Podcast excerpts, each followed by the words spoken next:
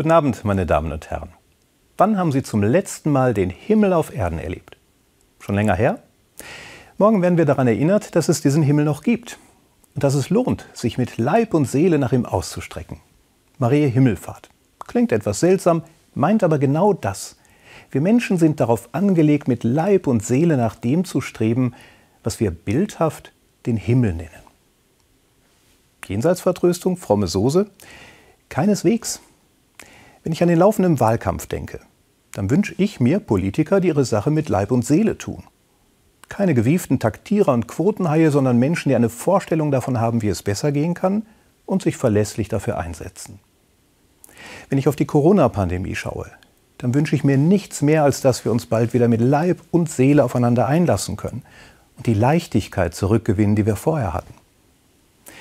Und wenn ich an die Menschen denke, denen alles genommen wurde, durch das Hochwasser, ein Waldbrand oder einen der immer noch wütenden Kriege, dann wünsche ich mir, dass auch sie wieder unversehrt an Leib und Seele leben können. Wie aber geht das? Vor allem mit der Seele. Und was ist das überhaupt, die Seele? Von Maria, der Mutter Jesu, heißt es, dass sie alles, was ihr widerfuhr, alles, was sie gehört und gesehen hat, in ihrem Herzen bewog. Was damit gemeint ist, habe ich erst so richtig begriffen, als ich Jorah Feitmann kennengelernt habe, diesen wunderbaren Klarinettisten, den auch Sie ganz sicher schon gehört haben. Seine Musik erklingt bei Hochzeiten und Beerdigungen, er hat schon im Bundestag gespielt und so mancher Gedenkfeier eine unvergessliche Tiefe verliehen. Auf die Frage, wie er gelernt habe, Menschen derart zu berühren und in Bewegung zu bringen, hat er mal in einem Interview gesagt, dass seine wichtigste Übung mit der Klarinette sei, Zeitungsnachrichten zu interpretieren.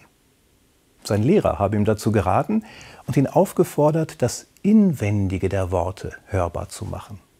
Die Seele dessen, was da geschrieben steht.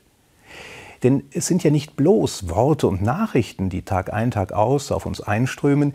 Hinter jedem Wort und jeder Nachricht verbirgt sich immer auch ein Mensch, eine Lebensgeschichte, möglicherweise eine Not. Das mit der Klarinette hörbar zu machen, darum sei es in seinem Leben immer gegangen, sagt Feitmann. Nun können die wenigsten von uns so Klarinette spielen wie er. Was wir aber wohl können, ist hinhorchen, wenn einer was sagt, es im Herzen bewegen, dem Inwendigen der Worte nachspüren. Ist ein Politiker nur auf Wählerstimme und Anerkennung aus oder ist ihm das, was er sagt und tut, wirklich ein Anliegen? Ist mein Gegenüber nur einer, der sich nicht impfen lassen will oder einer, der sich genauso wie ich nach Normalität und Leichtigkeit sehnt? Ist der, dem alles genommen wurde, nur ein bedauerliches Opfer oder ist er mein Bruder?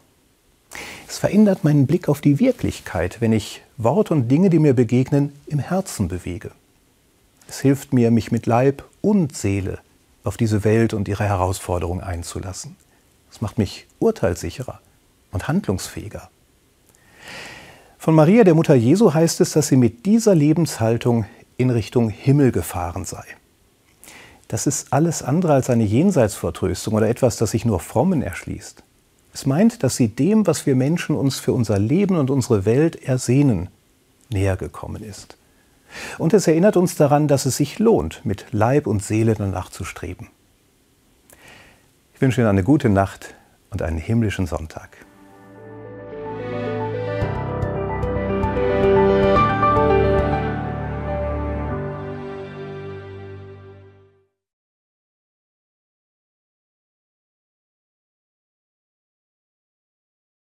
Bye.